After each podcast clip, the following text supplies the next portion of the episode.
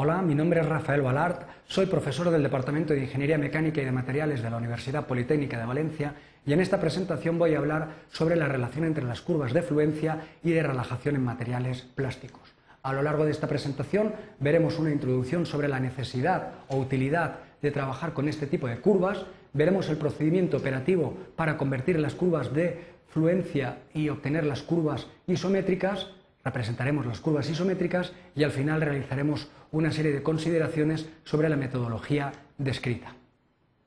En primer lugar, es importante destacar que los materiales plásticos presentan un comportamiento viscoelástico.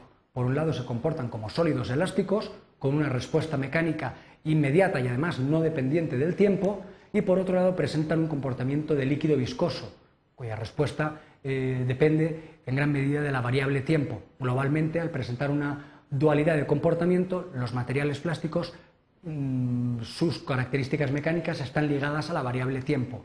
En este sentido es, importante disponer de información sobre el comportamiento viscoelástico o a largo plazo de los materiales, entre otras cosas porque hay muchas aplicaciones en el campo de la ingeniería donde ocurren fenómenos de fluencia o de trabajo bajo tensión constante o bien de relajación donde el material trabaja en condiciones de deformación constante. En este apartado vamos a estudiar los fenómenos de relajación y fundamentalmente lo que vamos a obtener es las curvas de relajación de un material a partir de otras curvas disponibles sobre comportamiento a largo plazo.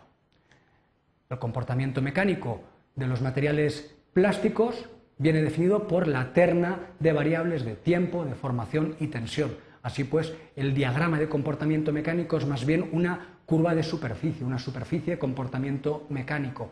A partir de esta superficie que resulta difícil de interpretar, se pueden obtener las curvas de fluencia mediante el corte de esta superficie con distintos planos de tensión constante, se obtienen las curvas de fluencia, que muestran la variación de la deformación en función del tiempo para distintos niveles de tensión. De la misma manera, a partir de la representación tridimensional, se pueden obtener las curvas de relajación, mediante el corte de esa superficie con distintos planos que corresponden a deformaciones constantes, se obtienen las curvas de relajación o isométricas que muestran una representación de la variación de la tensión en función del tiempo para distintos niveles de deformación constante. Pues bien, en este apartado lo que nos planteamos es construir curvas de relajación de un material conociendo las curvas de fluencia, ya que existe una total eh, relación entre ambas entre ambos tipos de curvas, ya que ambas contemplan las tres variables, tiempos, deformaciones y tensiones, pero de forma distinta.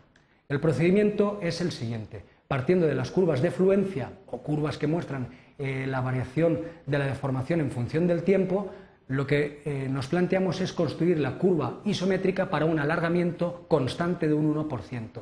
Para ello, identificamos el 1% en el eje de las deformaciones y trazamos una línea horizontal. Esta línea horizontal corta las distintas curvas de fluencia en distintos puntos. Estos puntos se identifican con la tensión y el tiempo correspondiente. Así pues, el punto P sub 1 corresponde a una tensión de trabajo de 11,2 megapascales, puesto que corta la curva de fluencia de 11,2 megapascales y a un tiempo de trabajo que se obtiene, tal y como indica la flecha, de 2 por 10 elevado a 1 segundos. Si procedemos de forma idéntica en el punto 2, obtenemos la tensión de trabajo 9,6 y el tiempo de trabajo 4 por 10 elevado a 2 segundos. De la misma manera procedemos para el punto 3, 4, 5 y 6 y obtenemos para todos ellos los valores correspondientes a la tensión y al tiempo de trabajo. Una vez obtenida esta información tabulada, ya podemos representar estos valores en un diagrama de tensiones-tiempos, que son las curvas isométricas o curvas de relajación. Para ello, simplemente, a partir de la información tabular, representamos los distintos puntos en un diagrama de tensiones, tiempos. Así pues, el punto P1 representamos el valor correspondiente a la tensión, 11,2, y el tiempo de trabajo, 2 por 10 elevado a 1. Si procedemos de forma idéntica con los distintos puntos, el 2, el 3, el 4, el 5 y el 6, uniéndolos conseguimos la representación de la curva isométrica para el 1% de deformación constante. Esta curva eh, indica que el material va liberando tensiones con el paso del tiempo, ya que al mantener la deformación constante se impide la fluencia. A partir de esta información podemos extrapolar para tiempos muy bajos y obtener la tensión inicial necesaria para conseguir la deformación de un 1% y pues en un momento determinado podemos evaluar el tiempo necesario para liberar una determinada eh, tensión en el material. Las consideraciones finales que podemos realizar son las siguientes. A partir de las curvas de fluencia es posible conseguir y construir curvas isométricas o de relajación para distintos niveles de deformación eh, constantes. Esto representa un gran interés desde el punto de vista de la ingeniería, ya que hay muchas aplicaciones donde el material trabaja en condiciones de deformación constante y en ocasiones no disponemos dichas curvas, sino que disponemos de otras, como pueden ser las curvas de fluencia.